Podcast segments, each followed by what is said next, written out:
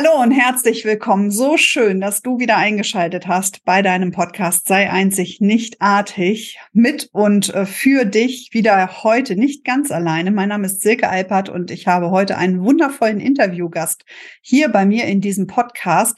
Und mit ihr werde ich gerade darüber sprechen, wie du schon im kleinsten Kleinalter deine Einzigartigkeit auf gar keinen Fall verlieren solltest, was Eltern dafür tun können, damit ihre Kinder ihre Einzigartigkeit nicht verlieren passieren und dieses ganze angepasste Format vielleicht endlich mal ein Ende hat in dieser Welt. Ich freue mich extrem auf die liebe Konstanze Höbinger und äh, sie wird sich gleich selber vorstellen. Und in diesem Podcast wird es auch um das Thema gehen, dein Kind kann. Ich freue mich ganz besonders. Also let's start it und let's do it.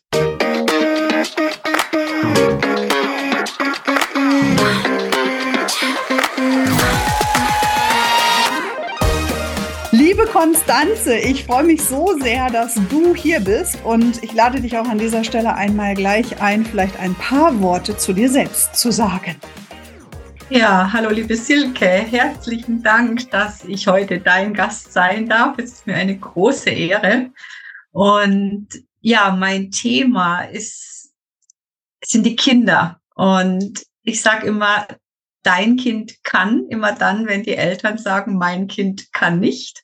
Oder auch wenn Lehrer sagen, das Kind kann nicht, dann sage ich auch doch, das Kind kann schon.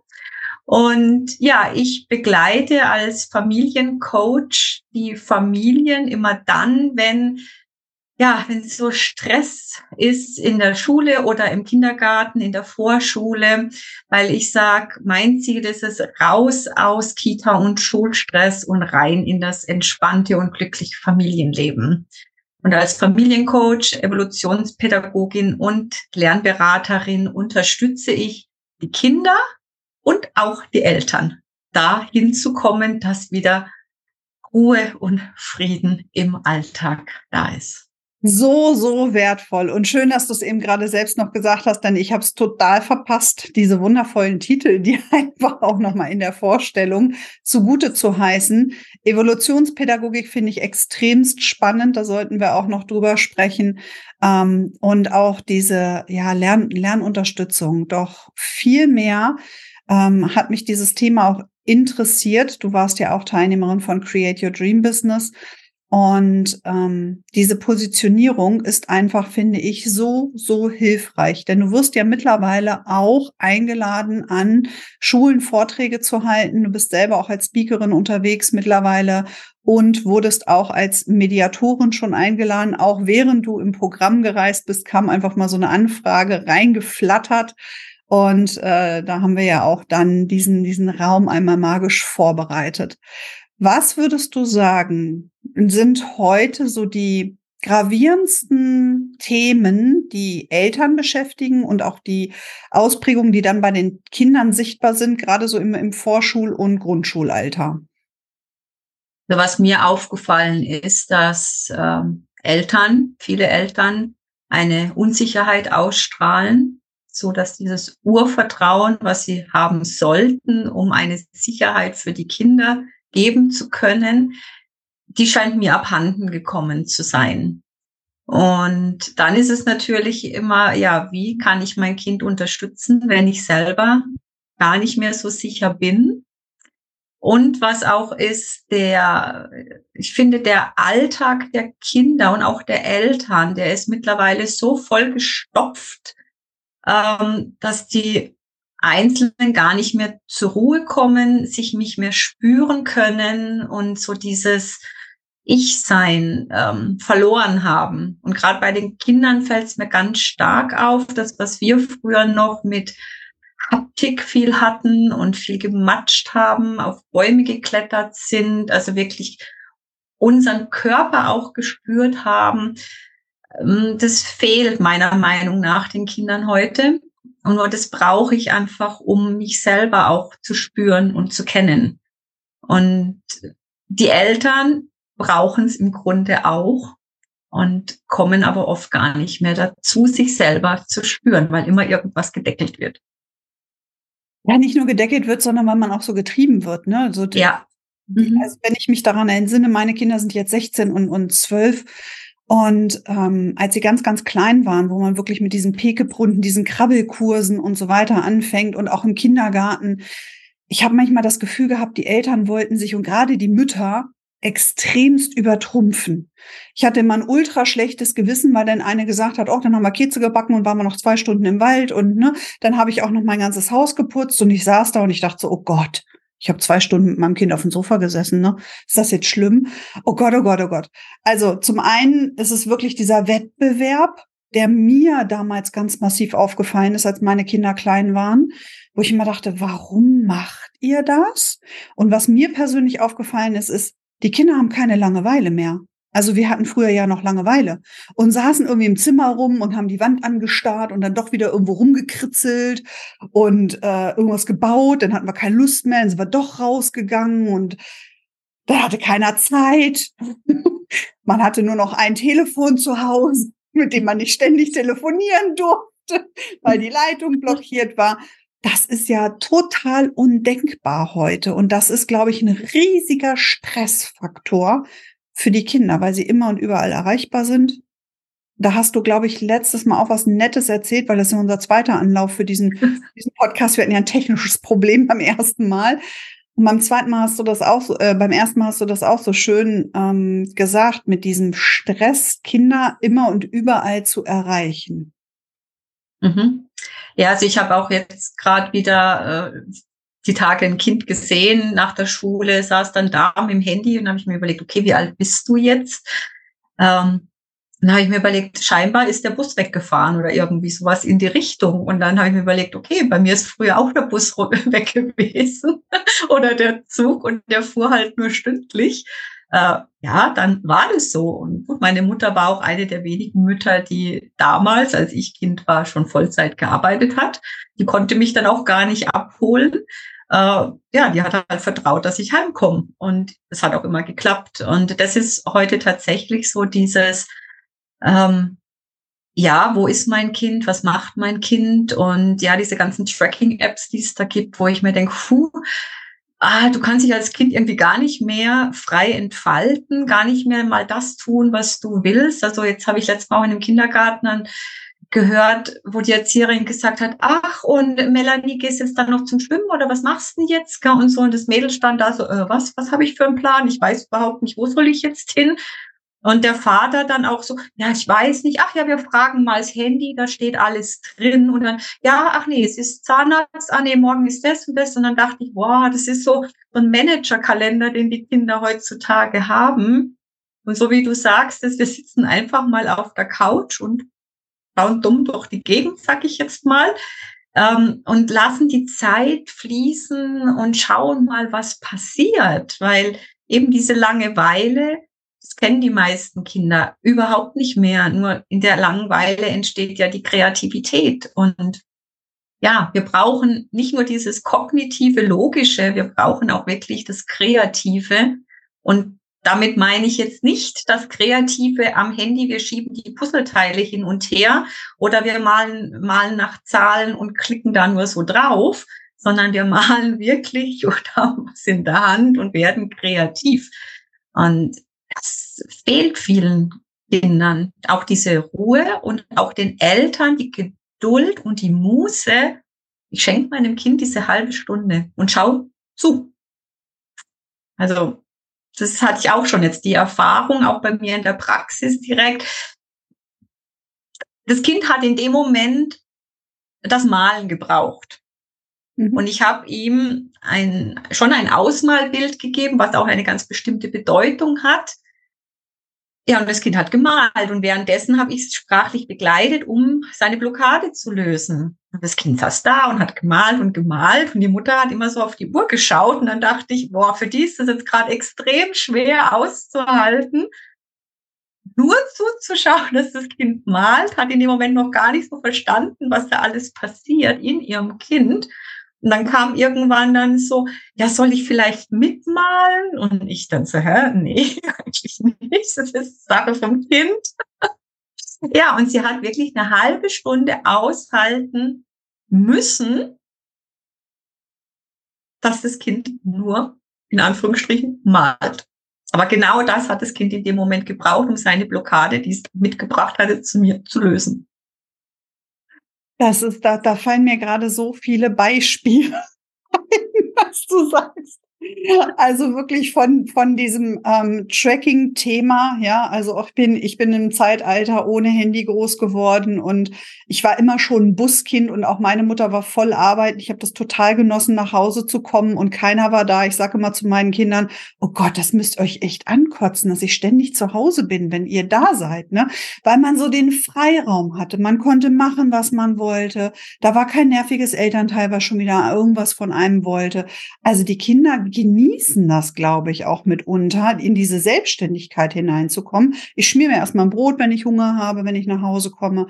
Auch das ist ähm, schon schwierig bei einigen heute, wenn man sie nicht regelmäßig füttert oder es keine Erinnerungs-App dafür im Handy gibt. Ja, ähm, das mit dem Kalender finde ich auch ganz, ganz strange. Ja, und auch diese Eigenständigkeit, diese nicht nur Kreativität. Ich sehe das auch bei meinem Großen, der jetzt sich auch um Praktikastellen ähm, kümmern darf. Ähm, in, in der Schule wird es immer mehr. Und eigenständig dort bei den Unternehmen anruft, weil wir machen das nicht. Ja, und ich neulich noch mit meiner besten Freundin auch diskutiert habe, wir hatten das ja noch. Wie schreibt man so einen Lebenslauf? Wie schreibt man so eine Bewerbung? Der ist jetzt in der elften Klasse und ich habe das bei ihm zum Beispiel noch gar nicht gesehen. Ja, wo ich mir auch denke, ähm, diese Diskrepanz zwischen was übernehme ich eigentlich in der Familie und was darf die Schule leisten, war ein irres Thema bei meiner besten Freundin und mir wirklich letzte Woche beim Essen gehen. Sie ist kinderlos, aber sie hat Nichte und Neffe und da geht es nämlich auch gerade darum, der, der Sohnemann ist so ein richtiger Machertyp, der will auf dem Bau und der will am besten Gas-Wasserinstallateur lernen. Und die Mama kommt aus der Bank und besteht darauf, dass er erstmal Abitur macht. Ja? Ganz brutal. Kommen wir mal auf diese Evolutionspädagogik. Was geben wir da eigentlich unseren Kindern mit und was haben wir eigentlich mitbekommen und wie können wir das eigentlich verändern? Ja, die Evolutionspädagogik, die basiert vor allem auf der Neurologie und der Evolutionstheorie und der Kinesiologie. Mhm. Und du kennst es vielleicht auch aus Kindergärten oder Schulen, wenn es dann heißt, ja, mein Kind war bei dem und dem Institut und wir haben jene oder diese Diagnose bekommen. Ähm, ich spreche das gar nicht ab. Es gibt immer wieder Kinder, die brauchen ganz besondere Unterstützung. Ich habe nur einfach festgestellt in den letzten Jahren, dass ganz viele, also dass vermehrt die Kinder Diagnosen brauchen, damit wieder weitergemacht werden kann. Und ich frage mich dann immer, ist es jetzt für die Eltern die Diagnose, dass sie einfach dem Ganzen einen Namen geben können oder worum geht's ja? Da brauchen es die Lehrer, damit die dann wieder sagen können, okay, dann kann ich bei dem Kind anders ansetzen. Und ähm, bei der Evolutionspädagogik interessieren uns diese Diagnosen überhaupt nicht, weil wir das Kind im Moment wahrnehmen. Also wir schauen, wo hat das Kind jetzt gerade im Moment einen Stress? Warum geht es gerade nicht weiter? Und was verbirgt sich hinter diesem Stress? Und da setzen wir dann an.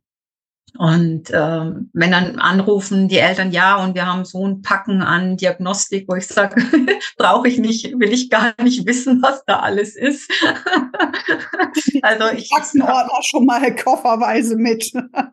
ja, manche Kinder haben ja tatsächlich schon so eine Akte, ähm, wenn sie in die Schule kommen und ähm, ja, ich wusste es früher auch nicht anders. Ich habe auch meine Erzieherausbildung gemacht und da wirst du natürlich damit unterrichtet, weil nichts anderes bekannt ist. Und deswegen sage ich, ich verteufel das gar nicht und sage nur das, was ich mache, ist. Es hat alles seine Berechtigung.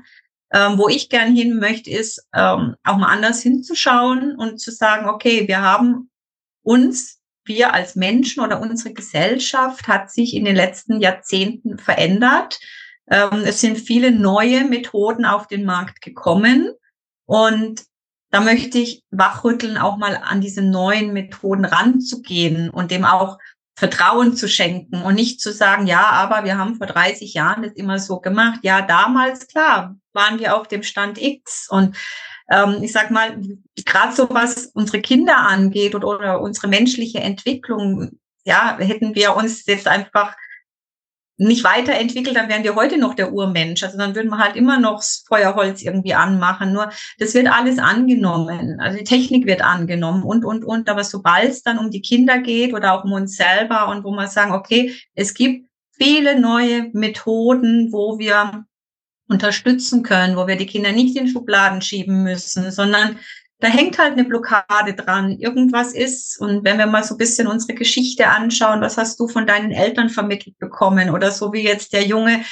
von der Mama, du musst eine Banklehre machen, nur dann bist du gut. Also es geht ja ganz viel um Bewertung, was wir in uns drin haben.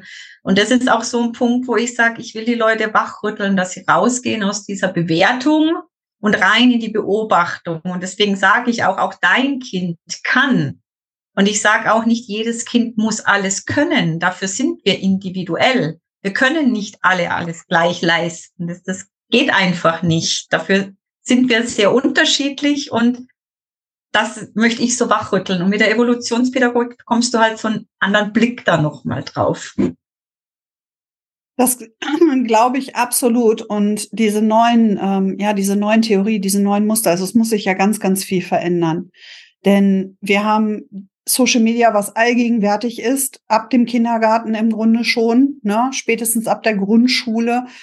Ähm, das ist etwas, wo ich manchmal auch zu meinen Kindern sage, wisst ihr, ich bin da ohne diese ganzen Formate groß geworden. Und ich habe das nicht gelernt, wie man damit korrekt ähm, umgeht. Ja, mir hat das keiner beigebracht, weil ich war in der Jugend, hatten wir das nicht. Und wir dürfen uns jetzt eine Strategie überlegen mit euch zusammen, wie wir das jetzt hier hinbekommen. Ja, weil es gibt sicherlich natürlich im Internet, ich habe das nicht recherchiert, da gibt es bestimmt genug Foren mittlerweile und Anleitungen, was da günstig ist und wie viel Stunden. Wenn ich mich da zurück entsinne in einer weiterführenden Schule, und das ist eine katholische Schule, auf denen unsere Kinder waren, obwohl wir selber evangelisch sind, aber ne, es ergab sich nun mal so, ähm, da hatten wir dann Vorträge über Social Media Berater und so weiter. Und dann haben die uns die Spiele erklärt. Und ich dachte mir so, was machen wir hier? Ja, doch wenn Eltern nicht wissen, wie man vielleicht bei Instagram mal so ein Privatprofil erstellt oder wo der Unterschied zwischen privat und öffentlich eigentlich ist, und wenn die Kinder nicht begreifen, auch in diesem Alter schon, das Internet vergisst nicht, ja, wenn ihr euch später mal bewerben wollt, ist das vielleicht nicht alles so toll. Und also mein Sohn saß neulich auch neben mir, erzählte mir was von einem Spiel. Ich habe ihn angeguckt, ich habe ihn ganz charmant angelächelt und gesagt, kannst du den Satz bitte langsamer wiederholen? Ich habe nur drei Worte verstanden. Ja, weil auch das ist ja ein, eine neue Sprache, die da entwickelt wird gerade. Ja, und ich, ich sehe das gar nicht alles unbedingt kritisch, denn es ist einfach dieses neue Zeitalter, mit dem wir lernen und umgehen dürfen. Das kriegen wir nicht mehr wegdiskutiert. Da brauchen wir auch unsere Kinder nicht vor beschützen. Ich weiß noch, mein Sohnemann damals bei einer U-Untersuchung beim Kinderarzt, ähm, wo er irgendwie ihm freudig erzählt hatte, welche sechs Wie-Spiele er jetzt hat. Und man als Eltern dann natürlich sitzt und denkt, und der Arzt grinste mich an und er dann so, na, damit werden wir jetzt leben. Und das fand ich so schön, weil genau das ist die Aussage. Ja, damit werden wir jetzt leben und wir dürfen gucken, wie wir das sinnhaft wieder integrieren, dass wir auch genau diese anderen Spaßfaktoren, nämlich wir laufen mal draußen durch die Natur, wir reiben uns wieder mit den anderen Kindern auf, ähm, immer noch mit einbinden. Was wäre dein Wunsch, was sich in den Schulen und auch in den Familien ähm, als erstes dahingehend so ein bisschen verändern sollte? oder wo bewusster der Blick draufgelegt werden darf? Also ich bleibe immer noch bei der Bewertung, weil ich finde, die Bewertung macht ganz, ganz viel aus. Ähm, ich habe das letztes Mal auch in einem Vortrag so gesagt, ähm, an dem Beispiel, das Kind kann nicht still sitzen und ähm, eben in der Beobachtung, in der Bewertung. Also für den einen ist es halt, wenn ich jetzt so mache, das mache ich ein paar Mal, dann bewerte ich, das Kind ist unruhig, das Kind kann nicht still sitzen, das Kind hat, wird in irgendeine Schublade geschoben. Mhm. Und für den anderen ist es aber ganz normal. Und das wünsche ich mir, dass wirklich dieser Blick verändert wird, diese, dass, es, dass wir rausgehen aus dieser Bewertung, weil dadurch passiert einfach ganz, ganz viel. Wir schieben sie in Schubladen und äh, dann sage ich, ja, in der Schublade ist es dunkel, du wirst nicht gesehen, du kannst dein Potenzial nicht entfalten, du hast keine Freiheiten. Und wenn du halt mal in dieser Schublade drin bist, je nachdem in welcher, ähm, ist es teilweise halt schwer wieder rauszukommen, weil es ist einfach so im Kopf der Menschen drin. Also egal, ob das, du bist schüchtern oder bist langsam, zu dick, zu dünn, zu groß, zu klein, ist völlig egal. Mhm. Ähm, zu, zu bieten und so viel in sich. Mhm. Und ja, halt wirklich die Überlegung, wo braucht's denn Noten? Braucht's wirklich so viele Noten überall? Oder ja, man müsste eigentlich dieses ganze Schulsystem reformieren, um einfach wirklich einen anderen Blickwinkel mal drauf zu bekommen. Ja, und die Eltern, die dürfen ihrem Kind vertrauen, finde ich. Also mehr Vertrauen ins Kind stecken und sagen, hey, es macht seinen Weg. Also ich habe das selber an meiner Tochter gemerkt. Genau, meine Tochter ist 20 und ich hatte das früher auch, wo ich dann gesagt habe, boah, wenn sie nicht lernt und dann was sagen die Lehrer und wie wir dann ihre Note und, und, und. Also voll die Panik geschoben, einfach aus meiner Kindheit noch raus und auch aus meiner Erziehung und Entwicklung. Und ich habe das dann auch gemerkt, ab dem Zeitpunkt, wo ich gesagt habe, okay, es ist ihr Weg. Wenn sie die Klasse wiederholt, dann wiederholt sie. Dann ist es so. Also ich habe lange auch dafür gebraucht. Und äh, gut, diese ganzen Ausbildungen, die ich gemacht habe in der Persönlichkeitsentwicklung, die haben mir tatsächlich dabei geholfen. Und wir, ich durfte viel, viel aus mir rauswerfen an Glaubenssätzen, die ich übernommen habe, die ich klar unbewusst an meine Tochter weitergegeben habe, mein Mann an sie weitergegeben hat. Jeder hat so seine Glaubenssätze und äh, deswegen sage ich auch, die Eltern dürfen bei sich anfangen. Ja, dann braucht das Kind gar nichts mehr, weil die Mama schon alles erledigt hat. Also wir Erwachsene dürfen anfangen, egal wo. Hm, das, das war für, für mich jetzt auch nochmal ganz wichtig, weil das würde ich nämlich auch jedem nochmal mitgeben wollen äh, an dieser Stelle. Für mich ist die Familie ja immer wie so ein Mobile zu betrachten. Und wenn man relativ eng dieses Mobile hängt, dann ist so, ja, Mutter und Vater ist so relativ zentral, ne, an diesem Punkt, wo man Mobile aufhängt. Und rechts und links außen sind dann und die ganzen, ganzen Kinder, je nachdem, wie viele vielleicht auch. Und ähm, immer dann, wenn dieses Mobile nicht ganz in der Balance ist, schlägt es einfach außen viel heftiger aus als irgendwo zentral in der Mitte. Und für mich sind immer die Kinder die, die, die größten Ausschlagpegel. Im Grunde sind sie aber Spiegel von uns selbst. Ja, und ich kenne das bei meiner Tochter auch. Wir sagen immer ganz labidar, dass sie ganz viele Umpa-Lumpas und ganz viele Farben in ihrem Kopf hat, weil wir manchmal so so grinsen müssen, wie sie die Welt sieht und wie, wie sie das einfach an, anpackt und angeht. Und mein Mann und ich stehen da und dann ist das nicht unbedingt nach der Fasson, nach der wir vielleicht gerade irgendwie das machen. Und wir lassen sie aber einfach, ja, und lassen uns dann inspirieren von ihrer Sichtweise ja, wie schon Herbert Grönemeyer gesagt hat, Kinder an die Macht. Denn die haben einfach eine, eine, eine Denkweise, die wir sehr, sehr schnell verformen werden. Und dann eben aufgrund unserer ganzen Dinge, die wir so erlebt haben und gemacht haben und wie das früher mal gemacht wurde und bla bla bla bla bla. Ja, ich glaube auch, dass die Schule da wirklich ähm, innehalten darf. Ähm, auch an alle Eltern, lasst euch da einfach nicht wirklich verunsichern, sondern beobachtet. Und da gebe ich Konstanze total recht. Tritt hinein in die Beobachtung für dein eigenes Kind und nicht in die Bewertung. Uns wurde damals in der Grundschule von meiner Tochter gesagt, dass sie angeblich eine Aufmerksamkeitsdefizitschwäche hat. Meine Freundin ist Heilpraktikerin, die musste schon loslachen, weil sie gesagt hat, naja, Lehrer dürfen erstmal keine Diagnosen stellen. Ja, so und dann sind wir aber zu so einem Professor gegangen in, in hier in die medizinische Hochschule in Hannover und da gab es drei unterschiedliche Untersuchstermine. Ja, und da wurden bestimmte Tests gemacht. Und jedes Mal, das erste Mal hat meine Tochter mich schon gefragt, Mama, bin ich krank? Beim zweiten Mal, Mama, bin ich wirklich nicht krank? Weil wir fahren ja jetzt hier nochmal hin und beim dritten Mal wieder. Und das Ergebnis war, dass kein Ergebnis dabei rausgekommen ist. Und dann gab es ein Gespräch mit der Lehrerin die anscheinend ein bisschen überfordert war. Die war so frisch weg vom, ähm, ja frisch weg von von äh, von der Uni, ja gerade so in die erste Klassenleitung reingesprungen. Und ähm, ich sagte ja, also die der Ausgang dieser ärztlichen Untersuchung ist, wir haben keine Diagnose. Ja, ihre Reaktion war, ach du Scheiße. Daraufhin bin ich kurzzeitig habe ich mein mein ähm, meine gute Führung ver vergessen und äh, danach hatten wir ein Gespräch, wo die Lehrerin etwas äh, geknickt war. Die Rektorin kam dann noch mit dazu, ähm, weil ich gesagt habe, das kann nicht, das kann nicht wahr sein. Und eine ihrer Aussagen war nämlich zum Beispiel auch, meine Tochter, es gab diese Zeit mit diesen Pailletten-T-Shirts. Kennst du die noch? Diese, diese, äh, wo man so und so macht, einmal lachender Smiley und einmal ne so hoch und runter wischen. Und das hatte meine Tochter auch an. Und dann sagt sie ja, ihre Tochter, die sitzt im Unterricht und die kann das 20 Minuten am Stück immer hoch und runter. Und ich sag, das ist doch total wunderbar. Die ist in ihrer eigenen kleinen Welt und das bei 25 Leuten. Muss man erstmal hinkriegen. Ich sag, ist doch wunderschön. Ich sag, wenn Sie sie da raus haben wollen, müssen Sie vielleicht den Unterricht mal ein bisschen anders gestalten.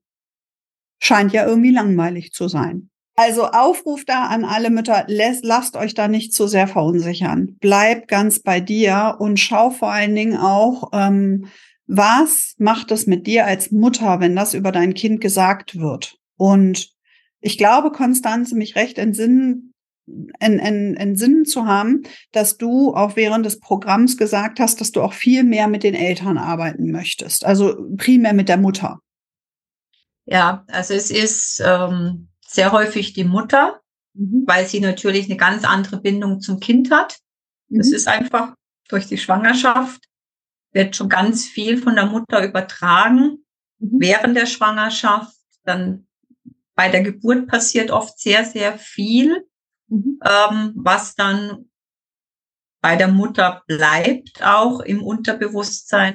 Ja, also ob es jetzt die Kinder sind, wirklich, die jetzt gerade eine Unterstützung brauchen oder ob wirklich bei der Mama tiefsitzendere Themen sind, die ja dann unbewusst aufs Kind gelastet werden. Und viele Kinder tragen die Lasten ihrer Eltern was unbewusst alles passiert. Also ich mache da gar keinen Eltern irgendwelche Vorwürfe oder so. Da war dann teilweise so, oh, okay, puh, das habe ich jetzt so auch nicht gewusst und da darf ich doch mal genauer hinschauen. Hm. Und diese Akzeptanz zu sagen, ja, ich schaue mal bei mir hin, was kann ich verändern? Es ist wie in einer Partnerschaft. Man sagt immer, der Partner muss sich ändern. Ja, den kann ich nicht ändern, wenn er nicht bereit dazu ist. Ähm, ich darf bei mir anfangen. Warum stört mich diese oder jede Situation. genau. Vielleicht ist das auch vielen Eltern und Müttern auch gar nicht so bewusst. Und das ist ja an sich auch überhaupt nichts Schlimmes, bei sich da mal hinzuschauen. Also es liegt nicht immer nur an dem Kind, ja, sondern das Kind ist wirklich auch das Symptomträger und zeigt vielleicht das, was nicht gerade so rund läuft, am allerdeutlichsten. Und ich bin auch kein Freund davon, das Kind alleine zu betrachten, sondern es ist ja immer ähm, ein kleines Universum, sage ich immer. Ja, das erste, der erste Kosmos ist dein eigener Kosmos, so ein bis fünf Meter um dich herum. Das ist dein eigener Kosmos. Sorge dafür, dass dort alles im Reinen ist, dass du mit dir im Reinen bist. Ja, und dann fängst du an, in dein kleines Universum zu gucken. Und das kleine Universum besteht zum Beispiel bei mir aus meinem Mann und meinen beiden Kindern. Das ist mein kleines Universum. Also dein kleines Universum ähm, ist dann vielleicht das von dir und deinem Kind oder auch deinem Partner und deinem Kind oder auch jetzt natürlich Patchwork-mäßig mit dem neuen Partner und seinem Kind. Also alles, was quasi im Haushalt so zusammen wohnt, das bezeichne ich immer als kleines Universum. Und wenn jetzt hm, Mütter ein bisschen aufmerksam geworden sind, da vielleicht auch mal bei sich hinschauen zu wollen, wie ist deine klassische Arbeitsvorgehensweise? Wenn ich jetzt beispielsweise ein Kind habe, was wirklich schon auf in, in Anführungsstrichen setze ich jetzt mal auffällig in der, in der Schule geworden ist. Wie würde es so ablaufen, wenn ich mich jetzt als Mutter an dich wenden würde? Dann frage ich erst mal, um was es denn wirklich geht. Und äh, ganz oft ist im Gespräch dann schon erkennbar, dass gar nicht das Kind das Thema hat, sondern dass die Mama das Thema hat. Also es kommt einfach auf das Wording drauf an, was, was mir die Mutter erzählt. Genau, und ähm, das äh, erfrage ich dann in dem Gespräch am Telefonat. Äh, und wenn, je nachdem, was dann dabei rauskommt, äh, sage ich, die Mama oder auch das Kind kommt zu mir. Mhm. Und erfahrungsgemäß ist es so, dass die Kinder so, ja, so drei Termine bei mir haben, viermal, je nachdem, um was es geht. Mhm. Und bei der Mutter kommt es dann wirklich ganz stark drauf an, ja, was steckt noch alles dahinter? Also das kann dann auch wirklich so eine zwölf Wochen Begleitung sein, damit man sagen, okay, mhm. genau, ich stabilisiere die Mama so, dass sie äh, ja für sich gestärkt ist, dass sie für sich die Kraft hat, um dann eben auch wieder für ihr Kind da zu sein. Und dann passiert in diesen zwölf, 14 Wochen doch sehr, sehr viel, wenn wir intensiv miteinander arbeiten. Und es ist immer sehr erstaunlich, was dann hinterher so erzählt wird. Oder wie ich dann die Mutter, wenn, wenn sie dann eben sehr erleichtert und grinsend bei mir nach diesen 12, 14 Wochen gehen. Also es ist einfach immer wieder total schön.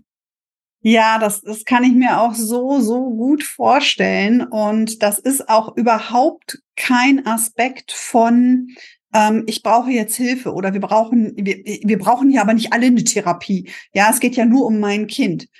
Das ist so ein Glaube, wo ich am liebsten jeden davon ein bisschen abbringen möchte. Denn ähm, desto mehr du für dich bereinigst, für dein Leben, desto mehr bereinigst du das auch in alle, ähm, ja, in alle zukünftigen Leben und auch in alle vergangenen Leben. Ja, wir bereinigen ja nach hinten und nach vorne. Also automatisch dann eben für die Kinder auch mit. Und das finde ich so, so schön, dass du jetzt auch diesen Ansatz noch stärker verfolgst. Genau, das ist äh, das, was ich auch den Müttern sage, wenn, wenn sie offen und bereit sind, bei sich selber anzufangen, auch wenn es jetzt vielleicht mal unbequem wird, weil es kann auch manchmal wehtun und es können auch mal wirklich Tränen fließen. Nur das finde ich das Bereinigende, weil ich den Eindruck habe, dass viele Mütter so diesen Perfektionismus in sich tragen. Ich muss die perfekte Mutter sein, ich muss perfekt in der Arbeit sein, die tolle Ehefrau, die tolle Hausfrau, die tolle Freundin. Also in jedem Lebensbereich wird Perfektionismus erwartet. Und da will ich hin, äh, weil ich selber in dieser Spirale war. Ich wollte immer perfekt sein und habe dann irgendwann gemerkt, ich komme extremst an meine Grenzen und habe mir dann überlegt, warum will ich denn perfekt sein? Und ja, war halt das Thema ganz stark Selbstliebe, Selbstwert, Selbstbewusstsein, sag mal. so, dieses Selbstvertrauen, diese ganzen, diese vier Säulen des Selbst waren bei mir halt je nach Situation immer mal wieder angeschlagen und angeknackst und haben mich dann wieder gebeutelt. Und ich will da raus aus diesem Perfektionismus für die Mütter oder für die Frauen, weil es braucht gar nicht. Wichtig ist, dass man sich selber ist. Absolut. Und du hast bei unserem ersten Interview, äh, da erinnere ich mich gerade dran, ähm, auch etwas gesagt. Ja, wenn wir irgendwas nicht wussten von der Kindererziehung oder von dem, hm, was jetzt gerade ist, dann hat man sich früher ausgetauscht mit der besten Freundin oder auch der eigenen Mutter, vielleicht sogar noch der Oma.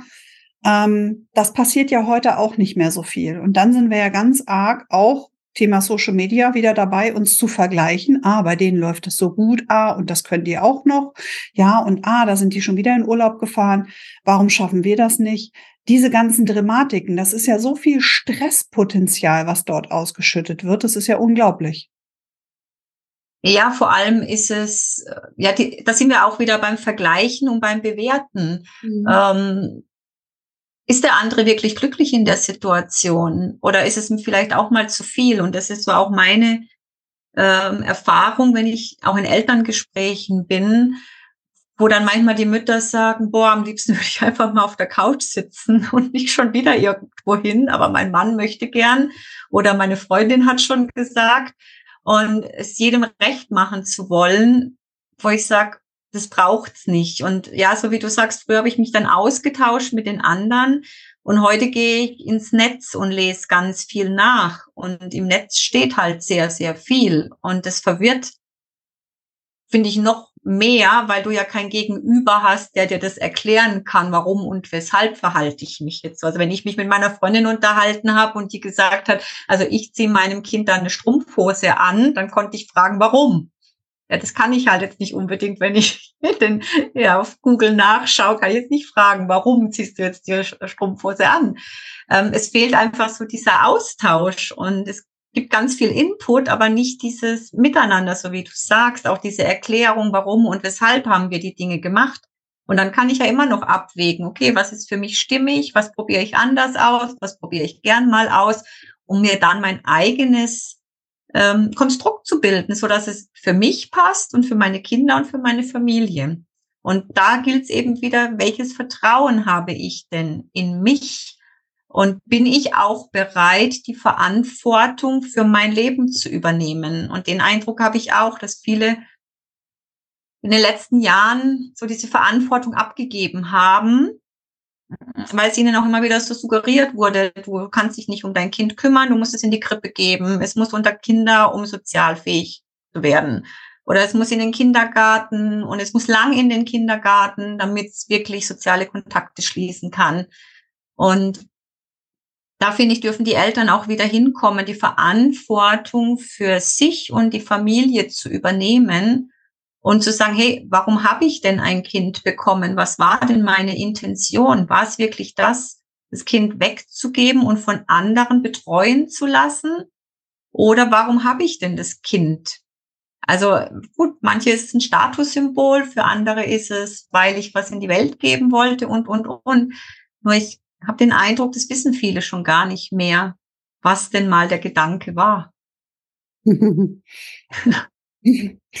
Ja, sehr guter Ansatz. Da dürfte sich wirklich jeder mal Gedanken drüber machen und vor allen Dingen auch aussteigen. Du hast auch eben was ganz Wichtiges gesehen, äh, gesagt. Ähm, wenn ich mich mit jemandem austausche oder auch etwas lese, dann auch trotzdem noch meine eigene Entscheidung treffen. Probiere ich das jetzt so aus? Teste ich das mal? Wie gut funktioniert das in unserem kleinen Universum? Das, was vielleicht meine beste Freundin mit ihren Kindern macht. Ja, ähm, man kann sich Anregungen holen und man sollte die dann für sich anpassen und auch ausprobieren und nicht ähm, das als Gott gegeben hinnehmen oder sich dann auch wieder vergleichen. Ich habe einen wundervollen Satz damals von jemandem ähm, gehört, die war ich habe sie kennengelernt, da war sie schon 84, ihre Kinder waren schon erwachsen und sie hatte drei Kinder und sie erzählte dann auf einem Seminar, dass sie ähm, eine Phase hatte mit ihren Kindern, wo die nicht einschlafen wollten. Da waren die alle schon so ein bisschen jugendlich unterwegs und dann gab es immer in der oberen Etage echt stumm und Türen flogen und so weiter. Und irgendwann ist sie dann nach oben gegangen und hat dann zu ihren Kindern gesagt, wisst ihr was, ich hatte noch nie so Kinder, die so alt waren wie ihr. Ich weiß nicht, wie das funktioniert. Also lasst uns doch jetzt mal gemeinsam eine Lösung finden, damit hier abends Ruhe herrscht. Hm. Und den Ansatz fand ich so genial, dass ich den manchmal auch jetzt bei meinen Kindern verwende, denn ich habe das nicht gelernt. Ich habe dieses Muttersein nicht gelernt. Ja, ich habe mich bewusst dafür entschieden. Aber es gibt dafür ja keinen Führerschein. Ja, und nur wenn man Führerschein macht, kann man auch nicht unbedingt geil Auto fahren. Ähm, doch mal so richtig bereit, darauf vorbereitet wird man nicht. Und das, was uns oder was uns in unserer Gesellschaft meiner Meinung nach extremst fehlt, sind diese Gespräche mit unterschiedlichen Generationen. Bin ja auch gerade so ein bisschen ähm, auf, auf einem schamanisch kleinen Weg und ich habe zu meiner Tochter schon gesagt, ähm, da gibt es so ein, ein Ritual, was gemacht wird, wenn die Töchter ihre, das erste Mal ihre Tage bekommen. Und da gibt es wie so ein Fest, wie eine Zeremonie. Und da werden nur Frauen eingeladen. Alle tragen rot oder weiß. Und jede bringt ähm, dieser Person ein kleines Geschenk mit in Form von einer Geschichte. Und idealerweise sitzen dann wirklich alte Frauen, Omas, jüngere, andere Freundinnen, ähm, mittleren Alters, also wirklich alle Generationen in einem Kreis und begrüßen dann dieses Mädchen, was jetzt zur Frau geworden ist, in ihrem Kreis und erzählen ihr, was Frau sein so für sie bedeutet. Und das finde ich so wunderschön und meine Tochter möchte das auch gerne machen und ich bin da sehr froh drüber, weil wir haben keine Zeremonien mehr. Wir haben keine Übergangsphasen mehr. Ja, vielleicht, wenn man kirchlich unterwegs ist, noch mit Kommunion, Konfirmation und so weiter, ob das alles okay ist, das darf man Nur wir haben einfach diesen Austausch von alt zu jung zu ganz klein eher selten. Und irgendwann hatte ich diesen Spruch mal wieder auf den Lippen, man braucht ein ganzes Dorf, um ein Kind großzuziehen. Und das finde ich so schön. Und das geht uns in der Anonymität der jetzigen Welt eher verloren. Ja, absolut. Sehe ich genauso. Ähm, ich habe auch den Eindruck, wenn, ähm, also auch wenn die Menschen manchmal eng wohnen, dort, wo das Nachbarschaftliche gut funktioniert, da wachsen die Kinder noch mal ein bisschen anders auf.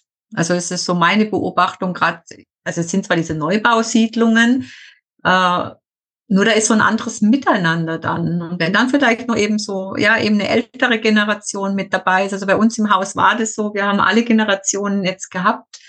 Und wir haben wirklich ein tolles nachbarschaftliches Verhältnis und die haben alle auch meine Tochter mitgetragen und jeder so auf seine Art und Weise. Und das finde ich einfach total wichtig, dass da auch eine Offenheit besteht. Nur was ich jetzt auch oft in, in Elterngesprächen erfahre, also auch wenn ich ähm, ja, mich so unterhalte in anderen Kreisen, wo ich auch Elterngespräche noch führe, da heißt es ganz oft, nee, wir sind alleine, wir haben niemanden. Und wenn ich dann sage, okay, äh, irgendwie Netzwerk aufbauen mit Freunden oder ich weiß nicht wie, über einen Spielplatz, wo Kinder sind, wo sich dann ausgetauscht werden kann, das sind ganz viele Eltern dabei, die sagen, nee, mache ich nicht, will ich nicht, ich vertraue keinem und nee, und das finde ich einfach sehr schade, weil ich sage, es ist nicht mehr so wie früher, wo die Oma und der Opa noch im Haus gewohnt haben oder im Ort. Ich brauche jetzt einfach andere Menschen um mich rum, die mich als Familie stützen und für mich da sind oder für die ich da bin damit wir nicht mehr so, also das, damit wir nicht auf der Strecke bleiben, weil ich finde, auf kurz oder lang, es geht als Eltern nicht alles alleine zu stemmen. Also ich habe jetzt eine Tochter, wenn ich dann manche so mit zwei, drei Kindern höre, die alles alleine stemmen und die Frau ist voll berufstätig und der Mann auch, da denke ich immer, okay, und wer bricht wann jetzt zusammen? Also irgendeiner bricht zusammen, weil es geht auf Dauer meiner Meinung nach nicht. Und deswegen, das, wie du sagst, es braucht ein ganzes Dorf, um die Kinder groß zu bekommen. Das wünsche ich mir auch, dass da wieder mehr Offenheit ist und Vertrauen und ähm, nur solange die Kinder halt in der Dauerbetreuung sind, in einer Schule oder in einem Kindergarten, besteht gar nicht die Notwendigkeit, diese Netzwerke aufzubauen. Weil am Wochenende ist dazu meistens keine Zeit mehr. nee, da kommt ja wieder das andere Programm, ne? Und in der, genau. in der Woche dann auch.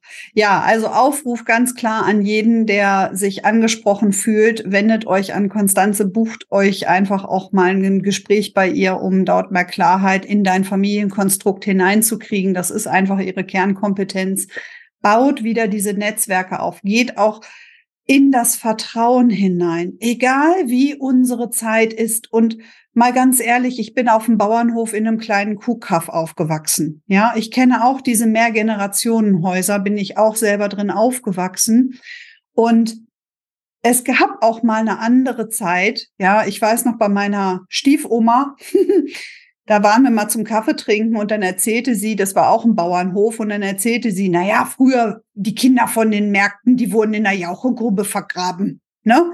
So, das kriegst du dann mal beim Kaffeetrinken gedrückt. Ja, also wir brauchen keine Angst haben um die heutige Zeit. Ja, wir haben Krieg in, wir haben hier äh, auch immer wieder mal irgendwelche Pandemien oder sonst irgendetwas in der Welt. Das wird nie aufhören. Und wenn wir allerdings aufhören, das Vertrauen in uns und in unsere Kinder zu verlieren, dann sind wir verloren. Davon bin ich einfach überzeugt. Und wir können uns gegen bestimmte Dinge einfach nur schützen, indem wir in dieses Vertrauen gehen.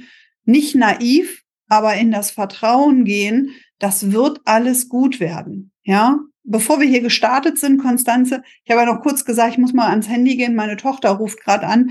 Die hat sich heute in der, in der nächstgrößeren Stadt mit einer Freundin getroffen. Wir haben gerade Ferien hier und die ist dann mit dem Zug hingefahren, mit dem Fahrrad zum Bahnhof, mit dem Zug. Die ist zwölf. Und wir lassen sie das tun. Und da passiert auch nichts. Denn ich habe Vertrauen, dass sie da einfach achtsam ist. Läuft sie da an bettelnden Menschen vorbei? Ja. Läuft sie mitten durch den Hannover Bahnhof durch? Ja, läuft sie. Die fährt auch U-Bahn in Hannover. Mit zwölf Jahren. Und das können Kinder. Und ich tracke die nicht die ganze Zeit und gucke, wo befindet sie sich gerade, wo befindet sie sich gerade. Wäre mir viel zu viel Stress für mich, sondern ich gehe da ins Vertrauen. Dazu möchte ich jeden aufrufen und diejenigen, die damit Schwierigkeiten haben, Konstanze, die können sich, glaube ich, sehr vertrauensvoll an dich wenden. Ja, genau. Also absolut dieses Vertrauen, so wie du auch sagst, dass für dich der Stress rausgenommen wird. Und unsere Kinder können viel, viel mehr, als wir oft sehen. Aber wir müssen ihnen halt auch mal die Gelegenheit geben, das zu zeigen, was sie alles können und das dann, so wie du vorhin auch gesagt hast, auf ihre Art und Weise zu machen, auch wenn es manchmal nicht unsere Art und Weise ist. Aber solange es zum Ziel führt, sage ich, okay, dann ist es so, dann passt es auch. Und da dürfen wir halt wieder hinkommen, auch so dieses Kind in uns selber wieder entdecken und mal überlegen, okay, wie habe ich das denn früher gemacht? Habe ich immer alles so gemacht wie Mama und Papa? Nee, war auch nicht. Und trotz allem bin ich zum Ziel gekommen. Und genauso ist es bei unseren Kindern heute auch. Wir brauchen das Urvertrauen und die Kinder brauchen die Neugier fürs Leben und die bekommen sie nur dann, ja, wenn sie mal Langeweile haben oder wenn sie eben auch mal gelassen werden und tun dürfen. Absolut. Und äh, um, um das auch nochmal zu veranschaulichen, noch eine kleine private Geschichte von mir.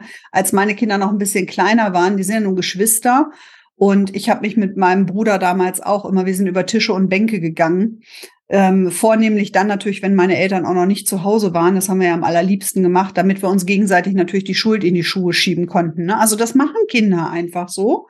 Wir haben das früher auch gemacht. Und meine Kinder haben das auch eine Zeit lang gemacht. Die haben sich wirklich, das sah aus wie modernes Ringen. Ja, die haben sich angeguckt und dann sind die mit den Köpfen aufeinander zugelaufen.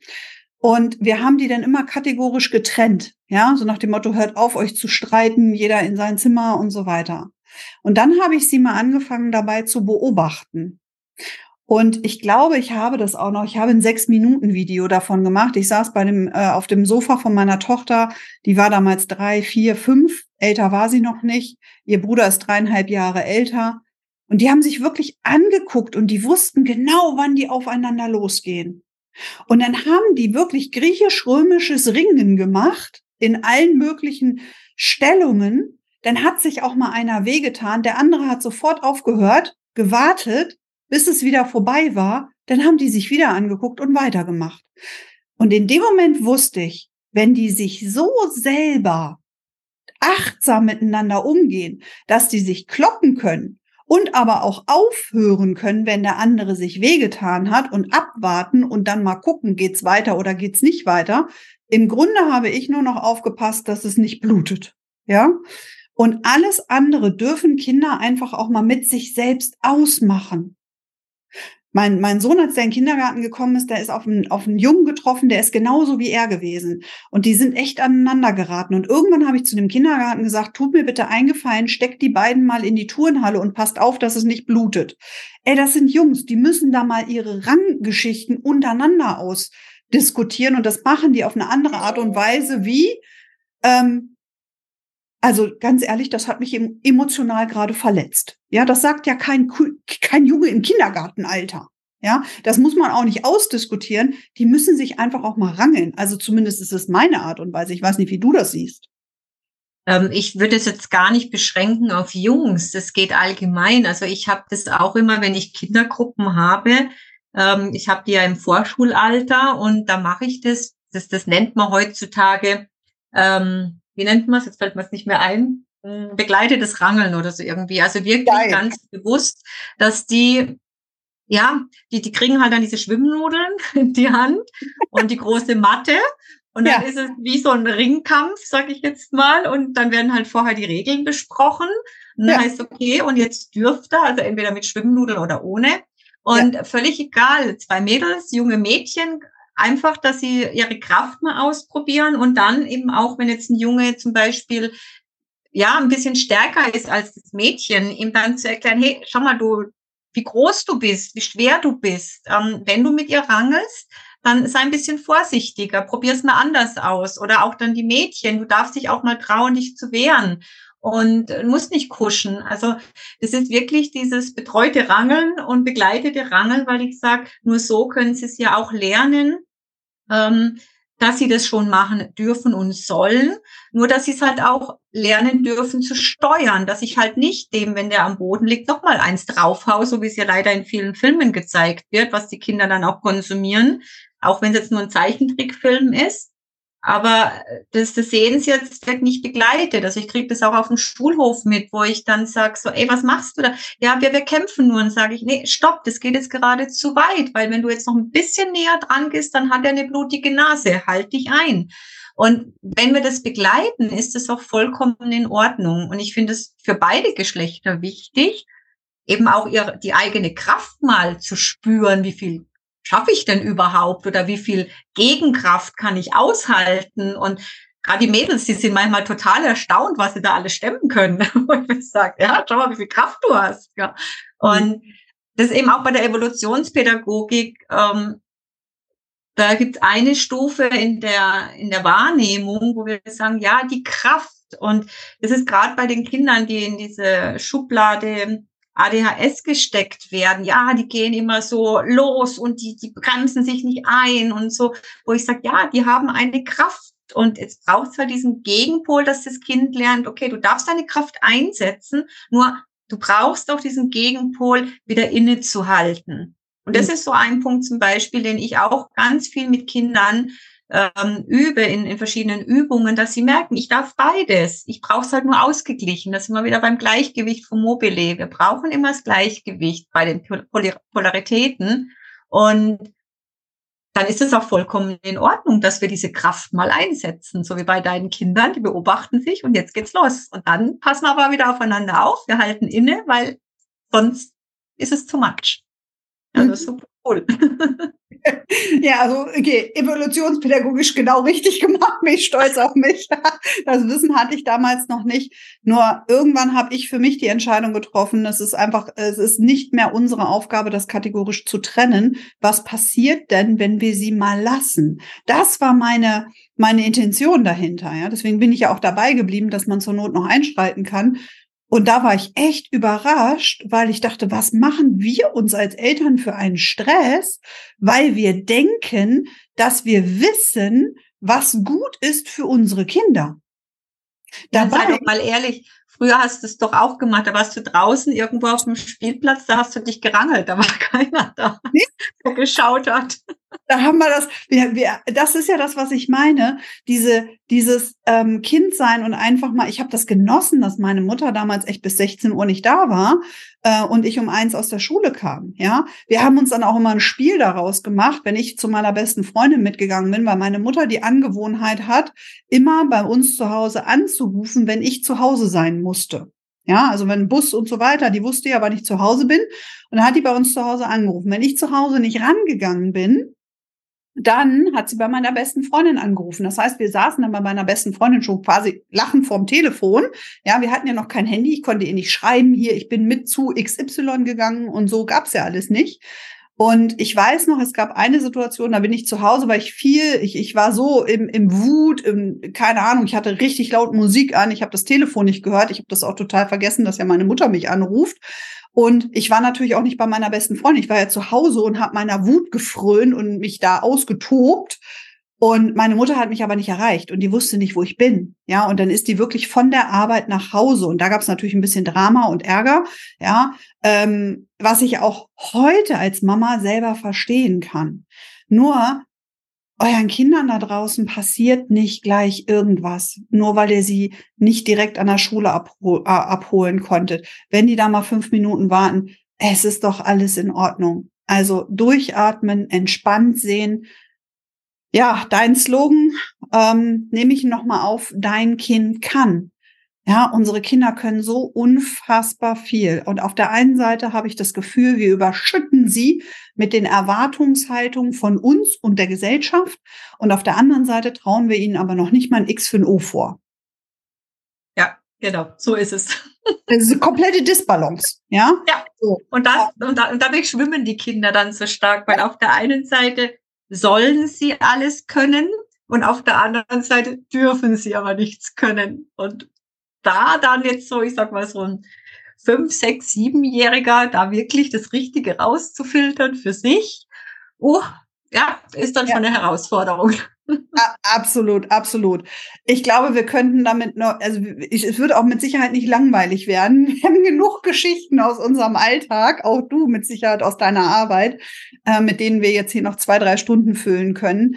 Ähm, ich bedanke mich an dieser Stelle, überlasse dir gleich das letzte Wort. Ich möchte allerdings vorher noch mal jeden darauf sensibilisieren wenn du gerade das Gefühl hast, in deiner Familie ist so eine Disbalance da, dass Menschen, Institutionen, ähm, Schulen über deine Kinder irgendetwas sagen, wo du irgendwie insgeheim denkst, ich weiß nicht, ob das wirklich wahr ist. Und wie können wir das herausfinden, ohne jetzt zum nächsten Arzt zu laufen, dann solltest du wirklich mit Konstanze ähm, Kontakt aufnehmen, denn ich schätze sie sehr, ich schätze ihre Arbeit. Sie ist da wirklich eine Expertin auf diesem Thema und ich weiß, dass sie innerhalb kürzester Zeit mit deinem Kind arbeiten kann, mit dir arbeiten kann, so dass wirklich auch dieser familienharmonische Alltag wieder hergestellt werden kann. Und wie schön wäre es dann, wenn du wirklich das nächste Mal super entspannt in den Familienurlaub gehst, super entspannt auch wieder aus einem Familienurlaub zurückkommst, dein Kind wieder mit einer Zufriedenheit, mit einem Vertrauen, mit einer Gelassenheit ihren seinen eigenen Weg gehen lässt. Denn das ist unsere Aufgabe als Eltern, so sehe ich das zumindest. Ich sage auch häufig mal, ich muss nicht der beste Freund meiner Kinder sein, dann habe ich irgendwas verkehrt gemacht, sondern ich bin die Mutter und Mütter dürfen auch mal echt scheiße sein. Die darf man auch mal eine Zeit lang nicht so mögen. Das haben, ich weiß nicht, Konstanze, bei dir ging das, glaube ich, vielleicht auch so. Mir, ich hab, fand auch eine, meine Mutter eine Zeit lang echt doof. Ja, heute verstehen wir uns super, aber in dieser pubertären Phase, ähm, da gucke ich manchmal auch meine, meine Kinder an und dann kommt irgend so eine Oma-Floskel auch manchmal aus mir raus und die, oh, kommt dieses Gestöhne. Und dann sage ich, ach, wisst ihr, das ist das Laufe der Zeit. Ja, ich habe als Kind da auch drüber gelacht, drüber gestöhnt und irgendwann werdet ihr euren Spaß haben mit euren Kindern, wenn ihr ihnen das dann erzählt, weil rückblickend betrachtet ist so viel Wahres dran, was ich heute auch erst mit Mitte 40 jetzt mittlerweile schätzen kann, was damals meine Oma so immer zu uns gesagt hat. Ähm, das hat, das hat schon viel Wahres. Man erkennt es nur nicht als Teenager, auch nicht als junge Mutter, sondern erst, wenn es dann wirklich ein bisschen ähm, häufiger, also zumindest war es bei mir so. In diesem Sinne danke ich dir für deine Zeit, für deine wundervollen Ausführungen. Ich hoffe, dass äh, jeder, der sich jetzt angesprochen fühlt, einfach auf dich zukommt, ganz ähm, ohne Erwartungshaltung, ohne Scheu mit dir äh, dann ein Gespräch führt. Ja, ich danke dir ganz herzlich, dass ich ja dein Gast sein durfte, über meine Arbeit ein bisschen erzählen konnte und ja so einen kleinen Einblick geben konnte für Eltern, um ihnen ja hoffentlich auch Mut zu machen, jetzt ja mehr ins Vertrauen zu gehen, mehr bei sich zu bleiben und zu sagen, ja, auch mein Kind kann, also wirklich dazu zu stehen und zu vertrauen, dass der Weg des Kindes sein richtiger Weg sein wird. Und ja, wenn manchmal das Vertrauen gerade in der aus der Balance draußen ist, dann natürlich sehr gerne eine Kontaktaufnahme mit mir, dass wir da einfach mal unverbindlich telefonieren. Da kann ich dir sicherlich auch schon den ein oder anderen Impuls geben, dass es dann für den Moment weitergeht. Und wenn es ein bisschen mehr braucht, dann auch sehr, sehr gerne. Doch ansonsten, du hast es mit in der Hand, dass du dein Kind zum Leuchten bringen kannst. Welch ein schöner Schlusssatz. Herzlichen Dank, liebe Konstanze. Und ich freue mich, wenn du nächste Woche auch wieder einschaltest, wenn es heißt, sei einzig, nicht artig. Lass mir gerne eine Bewertung von dieser Folge da, von diesem Podcast da. Verfolge uns auf unseren Social Media Profilen von Konstanze werde ich auch alles in den Show Notes natürlich nochmal für dich parat haben. Folge ihr auch dort, wenn dich dieses Thema interessiert und schalt in jedem Fall nächste Woche wieder ein, wenn es heißt, sei einzig, nicht artig, deine Silke.